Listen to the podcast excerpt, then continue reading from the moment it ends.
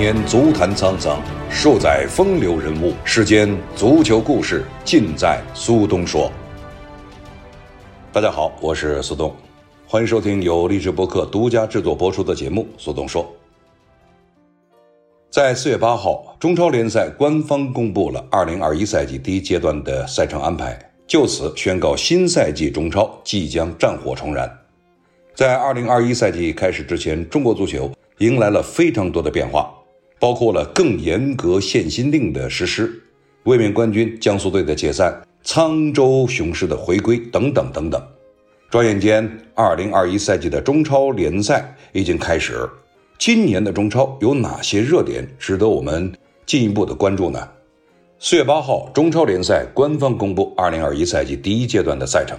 新赛季的中超联赛将从四月二十号正式开打，一直持续到了十二月五号。全程分为三个阶段，每一队都要打三十轮。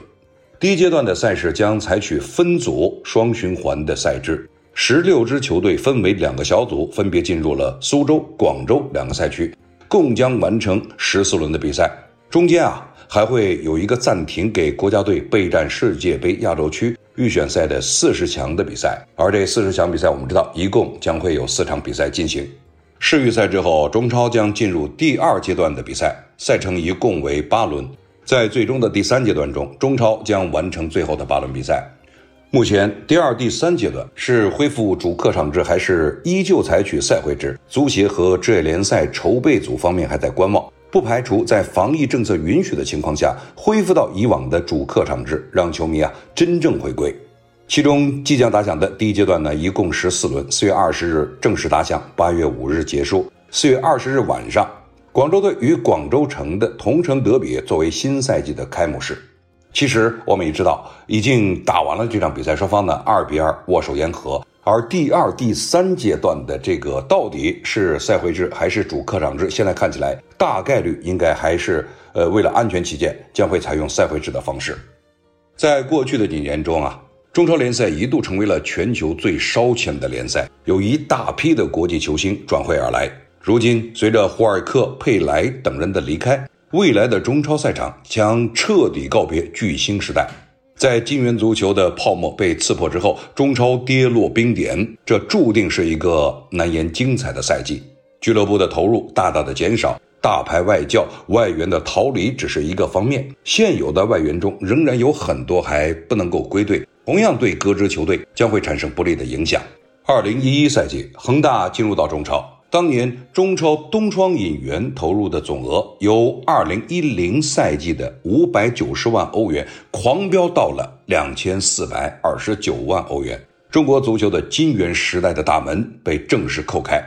此后，中超标王的记录不断的被打破。二零一七赛季，巴西国脚奥斯卡以六千万欧元的身价转会至上海上港，更是创下了中超最贵的外援记录。随着一纸限薪令的到来，这样的扭曲不复存在。深圳外援金特罗是这个赛季啊，所有中超俱乐部中引进外援中身价最高的。作为标王，金特罗的转会费仅为五百九十万欧元。这个数字仅仅是当年中超外援标王奥斯卡转会费的十分之一。客观地说，金特罗被贴上平民标王的标签一点也不为过。不过啊，需要指出的是，这位哥伦比亚中场其实呢，早在半年之前就已经和深圳达成了协议。现在金特罗只是完成了注册而已。这笔签约其实啊，我们可以看作是上个赛季遗留下来的买卖。严格意义上说，本赛季冬窗就连五百万欧元级别的外援也已经彻底消失了。排在第二位的是山东泰山的韩国外援孙准浩，他的身价为四百五十万欧元。四百五十万欧元的身价，要是放在二零一七的中超啊，那可真是算一个小虾米了，甚至我们都可以忽略不计。真正从海湾俱乐部的引援呢，也就是上海海港签下了克罗地亚的中卫麦斯特罗维奇，申花和山东泰山分别从大阪樱花和全北现代签下了中卫约尼奇和后腰孙准浩。从争冠球队来看，广州队并没有签下一名外援。北京国安在奥格斯托无法返回中国的情况下，租借了长春亚泰用不上的外援卢卡斯索萨。转会引援的地区联赛也从欧洲主流联赛转移到了日韩和欧洲的二三流联赛。孙准浩、麦斯特罗维奇、莱昂德罗、奥克雷等几位新面孔都符合这一标准。实际上，从2020年冬窗开始，中超球队的外援引进就进入到了寒冬期，要么是只出不进，要么就是希望花小钱办大事。山东外援孙准浩挂着 K 联赛的 MVP 得主的标签而来，亚太外援如尼奥尔则有 K 联赛金靴和亚冠冠军得主傍身。二零二一赛季中超联赛的外援名气水平均肉眼可见的下降了一大截。如果不是还有像保利尼奥、奥古斯托这样等一批合同还没有到期的球星外援撑门面。二零二一赛季的中超外援的名气可以说是已经跌到了地板上了。同样可以预计的是，未来相当长的一段时间，中超俱乐部的外援啊，都应该是从疯狂到理性。同时呢，这也将是中超的大趋势和大基调。众所周知，现在在国外呢，这个疫情呃，并不是非常的让人满意。而由于国外疫情导致的入境问题，目前呢，还有多达十六名的外援没能归来。他们也将确认缺席第一阶段的比赛。这十六名外援将会涉及到八家的中超俱乐部，分别是广州队的鲍里尼奥和塔利斯卡，北京国安队的奥古斯托和费尔南多，山东泰山队的摩伊塞斯和格德斯，重庆两江竞技的西里诺和马尔西尼奥，河南嵩山龙门的伊沃和卡兰加，大连人的贾尼松、博阿滕、拉尔森。武汉队的拉斐尔与巴布蒂斯唐，沧州雄狮的奥斯卡，这些外援中包括了中超名头最大的保利尼奥和奥古斯托等招牌明星，也包括了不少球队的头号战术核心，比如河南嵩山龙门的伊沃。他们的缺席将让中超第一阶段的比赛显得星光黯淡，也会让这些俱乐部的实力严重打折。相比之下，在争冠的球队中，广州队。国安队和泰山队受到的影响啊，相对来说都是非常大的。而海港队则一直是全员齐整，冲刺着新的赛季。奥斯卡去年亚冠结束之后，压根儿就没有离开中国。阿瑙托维奇、穆伊和洛佩斯也都早早的归来，已经开始备战。不过呢，上海海港也有自己的小烦恼，那就是后防线上的新外援。麦斯托洛维奇一场正式比赛没打就遭遇重伤，呃，确认赛季报销的他呢，已经出国手术了。随着星光黯淡下来，中超外援则更加注重了性价比。仅从人员配置来看，提升最明显的当属深圳队，他们去年引进的金特罗成为了东窗的标王。此外，还有卡尔德克、阿奇姆彭、瓦卡索等在中超赛场上已经得到过充分证明的这些外援。申花呢，则是引进了巴索戈和阿德里安，他们都曾是原球队的非常重要的球员。从其他中超球队寻找外援，既是疫情之下最便捷的操作，也是降低成本之后最简洁明了、不容易掉进坑里的有效办法。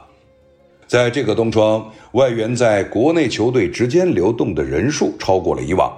为了应急，国安引进了亚太的卢卡斯。武汉则引进了申花的姆比亚和黑龙江的阿金，申花的博拉尼奥斯去了重庆，深圳的塞尔纳斯和金门虎的艾哈迈多夫则去了河北，河北的布亚图雷去了河南，多名外援从中甲来到了中超，像仁和的迪亚哥则加盟了广州城，内蒙古中优的桑格尔去了沧州，五牛的伊洛基则转战天津。与他一起加盟金门虎的呢，还有泰山的卡达尔。今年中超球队在主教练的人选方面呢，也显得更加的务实。像里皮啊、贝尼特斯这样的世界级教练早已不见踪影，而多名的韩国的前南斯拉夫教练的到来，让中国的职业联赛呈现了给我们感觉就是复古之风。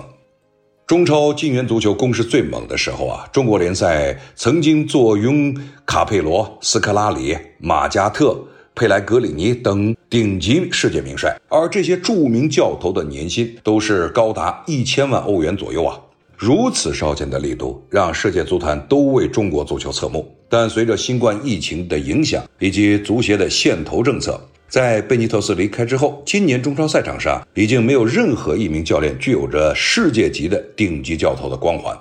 今年中超十六支球队中呢，有五支球队是由本土教练来执教，分别是山东泰山的郝伟、武汉队的李霄鹏、青岛队的吴金贵、天津津门虎的于根伟、长春亚泰的陈阳，土帅人数创造了近些年的新高。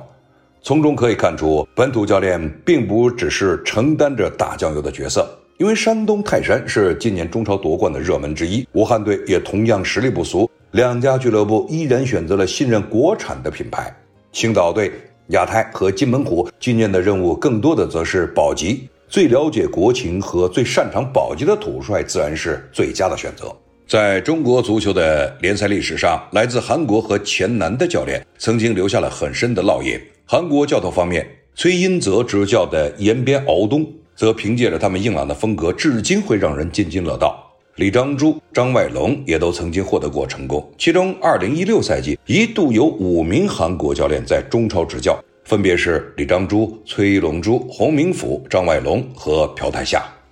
而上赛季，崔康熙带领伤兵满营的申花，在中超和亚冠联赛皆有令人钦佩的表现，彰显了韩国铁帅的带队能力。张外龙呢，也帮助重庆队打进了争冠组，并创造了队史的最佳纪录。今年中超除了这两名韩国人之外，还多了一位金钟夫。他在河北队陷入困难之际接手，俱乐部看中的正是其在韩国带领弱旅创造奇迹的能力。二零一八年，金钟夫曾率领庆南 FC 以升班马身份勇夺 K 联赛亚军，也成功的闯进到了二零一九年的亚冠联赛。前南斯拉夫教练在中国足坛获得过辉煌的成绩，桑特拉奇、图巴科维奇先后都打造过鲁能王朝。前者一九九九年首次执教鲁能就带队获得了双冠王，而后者带领着鲁能刷新过无数的记录。此外呢，科萨也曾经带领大连实德五年三次夺冠，还打进过亚冠的半决赛。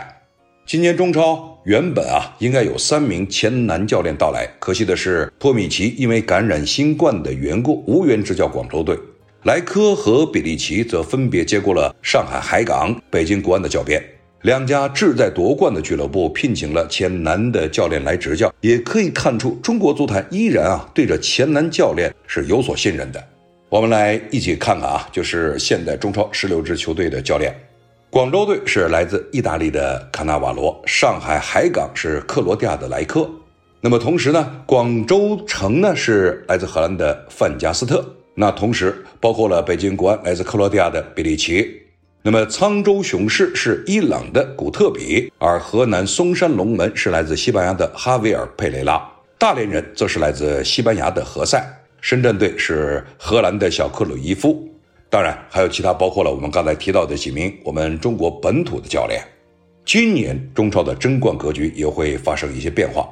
冬季转会窗收获颇丰的上海申花和山东泰山都对冠军奖杯啊虎视眈眈。广州队、上海海港、北京国安也依然具有着非常强的竞争力。连续两个赛季，申花呢在转会市场上都有大动作。今年球队从河南队签下了强烈的边锋巴索戈。从日本接联赛引进了 MVP 级别的中后卫约尼奇，以及从重庆队拿下核心外援之一的阿德里安，这不仅弥补了伊哈洛、沙拉维、姆比亚离队的损失，甚至在战斗力上还有所提升。此外呢，江苏队夺冠功臣主力的中场国脚吴曦也来到了这里，也让申花在中场的攻守两端得到增强。再加上莫雷诺、金信玉、曹云定。于汉超、冯潇霆、曾诚、朱晨杰等一批实力干将和主教练崔康熙的运筹帷幄，申花呢有望在新赛季冲击盼望已久的联赛冠军。作为曾经的中超霸主，泰山最后一次夺冠啊，还是在十一年之前，二零一零赛季。不过上赛季啊，泰山拿到了足协杯的冠军，也在中超取得了不错的战绩，显示了他们不俗的战斗力。今年冬季转会窗。泰山签下了韩国 K 联赛 MVP 孙准浩，从日本 J 联赛浦和红钻引进了巴西射手莱昂纳多，内援签下了海港国脚中卫的时刻，江苏队的后卫吉祥以及广州队的中场徐新。在大多数俱乐部因援按兵不动的情况下，泰山队的这一系列操作非常的引人关注，球队的整体的阵容和战斗力提升啊非常明显，将成为今年中超夺冠的热门球队之一。在中超市场重新进入到低谷之时，作为稳健型的代表，同时又有强大的球员班底、青训力量作为基础的山东泰山，自然会被看作逆势上扬的最佳候选。但是必须要承认，罗马并不是一天建成的，泰山队要想迅速的夺回新霸权，绝非一日之功。就好比当初鲁能王朝的建立，三年来也是坎坷不断。何况当今中超仍有一些土豪残余势力犹存。想要尽快的龙抬头，泰山队啊，还所要面临的困难和考验，呃，是远远大于十六七年之前呐。所以在看好泰山队长远发展之际，对于本赛季的球队成绩，还真得谨慎观察。一支球队不仅仅要看你球场上的发挥、纸面上的实力，同时你也要看对手在某一个时段他的状态如何。所以，对于山东泰山来说，或者对于广州队来说，那么在夺冠或者说在争冠的道路上，你将会面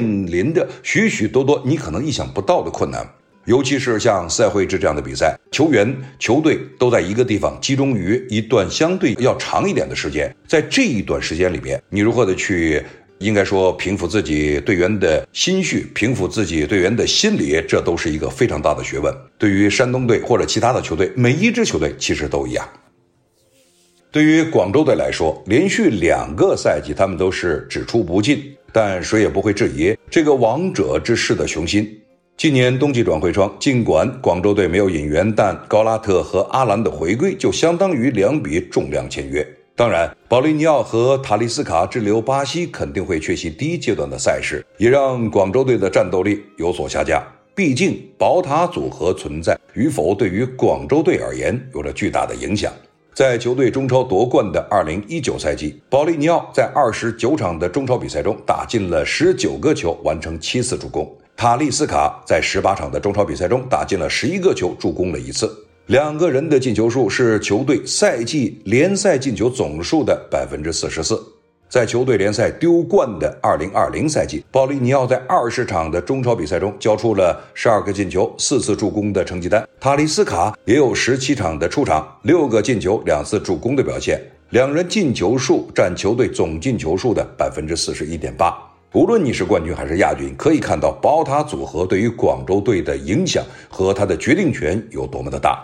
进球多少只是某一方面的表现，宝塔在广州队的作用并不是仅仅体现在进球数之上。用卡纳瓦罗的话来说，宝塔至于广州队和梅西至于巴萨、C 罗至于尤文是一样的。要想填补保利尼奥和塔利斯卡这两个人缺席所造成的进攻真空，光靠结束租借归来的高拉特啊，当然完成了四个进球、五次助攻，和阿兰他有五个进球、零助攻。靠这两个人恐怕是不够的，卡帅还得想办法激活像韦世豪、杨立瑜领衔的土炮。两年前恒大重夺中超冠军，韦世豪打出了自己职业生涯最高光的十一个进球、六次助攻的表现，是联赛本土的射手王。杨立瑜以十二次助攻与上海海港的奥斯卡在联赛助攻榜上并驾齐驱，还有四球进账。然而，这两人在上个赛季啊，因为伤病和状态不佳的原因大幅减产，在很大程度上也导致了球队的卫冕失败。倘若卡纳瓦罗能再次激发出他们在2019赛季帮助球队夺冠时的出彩状态，广州队的进攻火力也将有所保证。此外呢，在新赛季的中超大名单中，一共有十一名来自恒大足校的球员入选。这十一名球员里边，除了谭凯元和王世龙这两名2001年龄段的球员呢，已经在中超赛场亮相，其余九人都等待着职业联赛处子秀的降临。但是呢，卡帅也毫不避讳地指出，即便这十一名球员通过自己和教练组的多次考察，最终获得进入一线队的机会。这并不代表他们已经做好踏上职业联赛舞台的准备。这十一个球员里边，没有一个已经做好准备，明天就去参加中超联赛的，一个都没有。卡帅很清楚，揠苗助长对年轻球员的成长是没有好处的。培养年轻球员最需要的就是耐心和时间，而不是急功近利。大家不要期待他们之中有多少的天才妖人，他们是非常有前途的球员。我会根据情况给他们适当的机会，但千万不要认为他们已经可以为恒大一线球队在中超出战了。有时候早踢比赛可能会毁掉一名年轻的球员，但是不踢比赛的话，球员也不能快速成长。只有通过踢比赛才能检验他们是不是具备这个能力。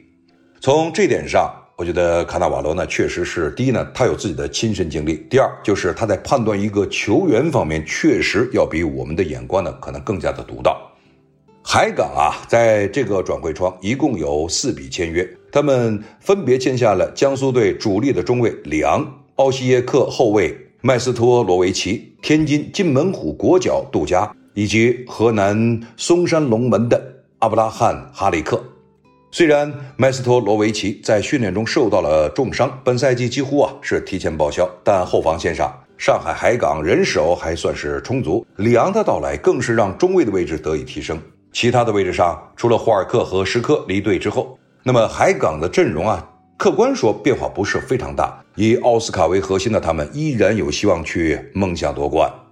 二零二一赛季对于国安来说，依旧充满着各种艰难与挑战。虽然坐拥七大国脚，但球队阵容上的短板本质上并没有得到彻底的改善。边路球员的相对匮乏，尤其是边后卫的位置没有通过引援得以补充。暂时缺少奥古斯托的国安，比埃拉的作用将会被进一步的放大。对于外援的依赖，也是国安近年来前进路上的牵绊。所以比利奇直言不讳，希望中方球员能够挑大梁，走出外援的阴影。国安在中场的人员储备依然是三条线中最具厚度的，这也让首发的争夺显得更为的激烈。而随着索萨、高天意、曹永静的到来，势必啊也会引发国安中场的又一波涟漪，这也在一定程度上考验比利奇对于阵容的调整能力。国安锋线上的竞争也颇为残酷，现役国脚张玉宁是国安前场进攻的支点，巴坎布作为上赛季中超金靴，也是国安最为倚仗的火力点。而在他们身后，还有在前五场热身赛中收获五球的王子明，这是比利奇不得不面对的难题。某种程度上，索萨的状态和 U 二三的选择将决定着国安中前场多个位置的变化。虽然初来乍到的贝利奇需要面临适应中超的问题，但国安近几个赛季相对稳定的阵容和打法，将在很大程度上决定了球队其实不会出现太大起伏。只要调整好状态，依旧是冠军的有力争夺者之一。他说啊，我也不想给队员太多的要求和太大的压力，我只要让他们知道大家目标是一致的，然后比以前再努力一点就可以了。我要让队员们也知道。我是来帮助他们的。如果这些都做到了，再加上一点点运气，我们就会取得我们想要的成绩。也正如比利奇所言，过往几个赛季啊，与冠军失之交臂的国安，新赛季也的确需要一点点运气，更需要再多一点的努力。在赛季之前。依靠着后金元时代全新的发展模式，深圳队与沧州雄狮开启了豪购的模式。在开启强力的人员进补之后，这两支球队是否会成为今年联赛的中超新势力呢？因为江苏队的解散，去年降级的石家庄永昌得以焕然一新，以沧州雄狮队的崭新面目替补进入到了中超。而在现有的国内足球大环境的变局之下，沧州雄狮得到了沧州政府部门强有力的支持，拥有了企业加政府双重支持的沧州雄狮，也得以在新赛季开始之前开始豪购模式，一并引入了十四名球员啊，可以说是活生生的签下了一整支球队。其中，沧州雄狮是趁着江苏与天津两队的变动，冲入了两大超市，捡漏引进了像谢鹏飞、罗晋。阿卜杜海米提、郭浩、艾哈迈多夫、郑凯木、刘洋这七员大将，疯狂的球员引进的节奏，让人格外期待沧州雄狮新赛季的表现，期待这支全新球队成为新赛季中超的黑马。虽然目前沧州雄狮的球队啊，他的阵容还称不上豪华，但古特比带领的这样一支球队，也绝对有底气和中超第一集团的朱强来掰掰手腕，较量一下。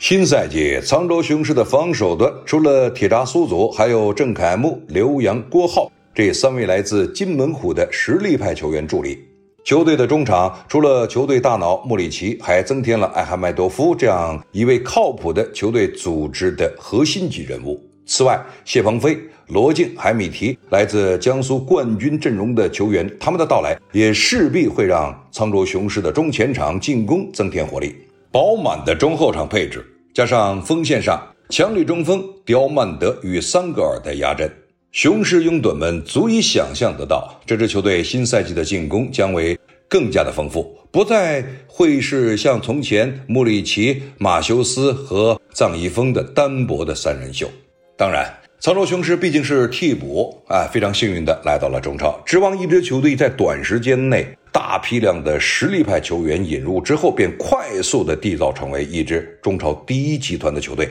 看起来并不现实。从德国转会市场的实时数据来看，在引进了十四名球员之后，沧州雄狮仅在今年中超球队身价榜中列在了倒数第三位。他们的球队总身价仅超过了青岛队和起死回生的天津津门虎。从球队的纸面的硬度来看，沧州雄狮这支史上最强河北队或许还不具备杀入联赛第一集团的实力。古特比的球队再入中超，还需低调行事。总的来说啊。替补进入中超的沧州雄狮，在政府与企业的双重助力之下，让俱乐部和球队拥有了一个相对稳定的保障机制。这样一个全新的保障机制，也让球队有理由在新赛季克服种种困难，力争最好的成绩。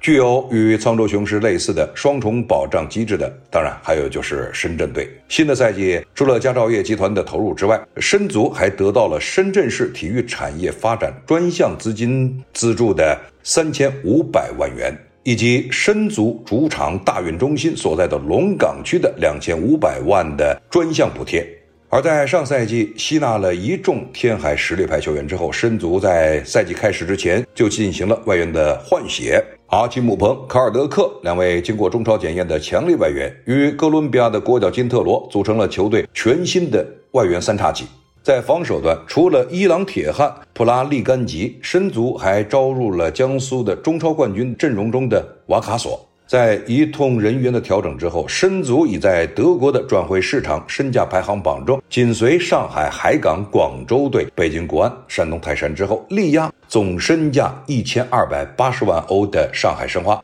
以两千四百五十万欧元的总身价，在整个中超排在第五位。申足赛季前的种种操作，无疑彰显了他们新赛季要干大事的争冠之心。当然了。披上橙色战袍的申足，新赛季也会充满着挑战。与沧州雄狮一样，他们也面临着队中主力队员的更迭之后的重塑问题。小克鲁伊夫的球队想要挤进中超的第一集团，那可真没那么容易。在中超联赛走过了金元时代之后，以深圳队、沧州雄狮、河南嵩山龙门、重庆两江竞技为代表的中超球队，都因为拥有政府加企业的双重支持。成为了中超新时代拥有新发展模式的新势力。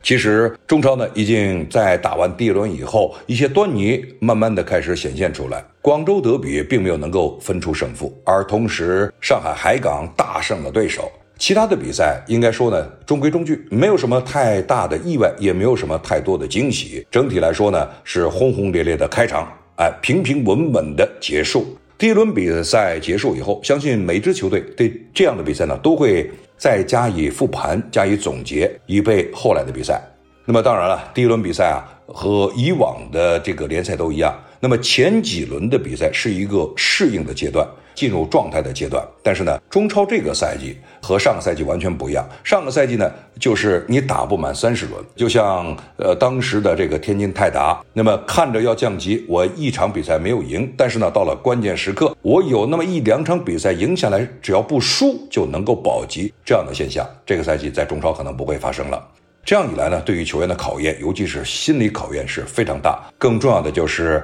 赛会制的这个呃赛制问题。这样的比赛将球员集中于某一个区域，在某一个固定的时间打比赛，对于球员的心理折磨是非常大的。我们想想看啊，就是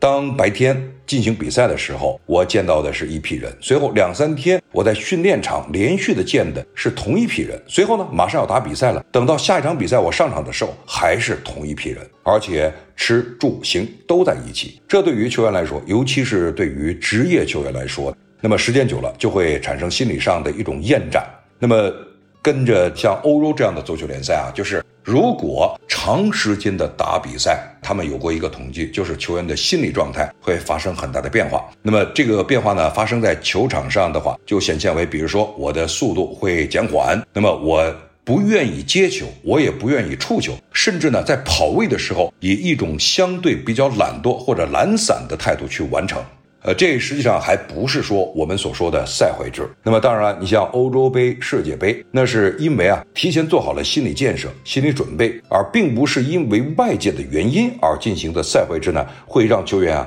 产生在某种程度上的一种亢奋的心理。即使这样，比如说欧洲杯、世界杯，甚至奥运会。真正到了收尾的阶段啊，那些留在赛场上或者还在赛会制里边的这些球队呢，都会产生一定的厌战心理。但是也别忘了，像欧洲杯啊、世界杯啊，你打到最后，这个球队是越打越少。而且你的赛场和你的住址它不在一起。那么我们这次的中超联赛，客观说呢，就是它可能会对球员的心理啊会形成一定的冲击，但毕竟相对来说是非常安全的。当然，我们也都知道，从上个赛季到现在呢，都是安全至上。更令人可喜的就是第一轮比赛结束以后。已经有球迷能够入场，这对于中国足球这个赛季来说是莫大莫大的一个鼓舞和一个非常非常积极的信号。其实呢，你要说从八十亿啊，让人觉得比较呃不可思议的天价中超，到最后的疫情，那么封闭比赛，其中的赛会制比赛，到现在虽然仍是赛会制的比赛，但已经有了观众入场、球迷入场，这是一个非常大的飞跃。在某种程度上，人们已经开始平淡地接受了现在中超联赛的状态，泡沫已经逐渐地开始剔除，有越来越多的我们认为对于中超更为合适的球员、教练来到了我们这里。虽然没有像上个赛季或者上上个赛季，或者说八十亿的时候中超的那种明星意义，但是呢，给我们感觉在未来，或者说至少从今天来看。是相对比较踏实的，希望呢今年的中超走得更顺一些，打得更好一些，不要有那么多的争议。我们不需要的就是星光熠熠的球星，我们需要是踏踏实实的成绩。各位收听的是李志博客独家制作播出的苏东说，感谢各位收听，我们下次节目再见。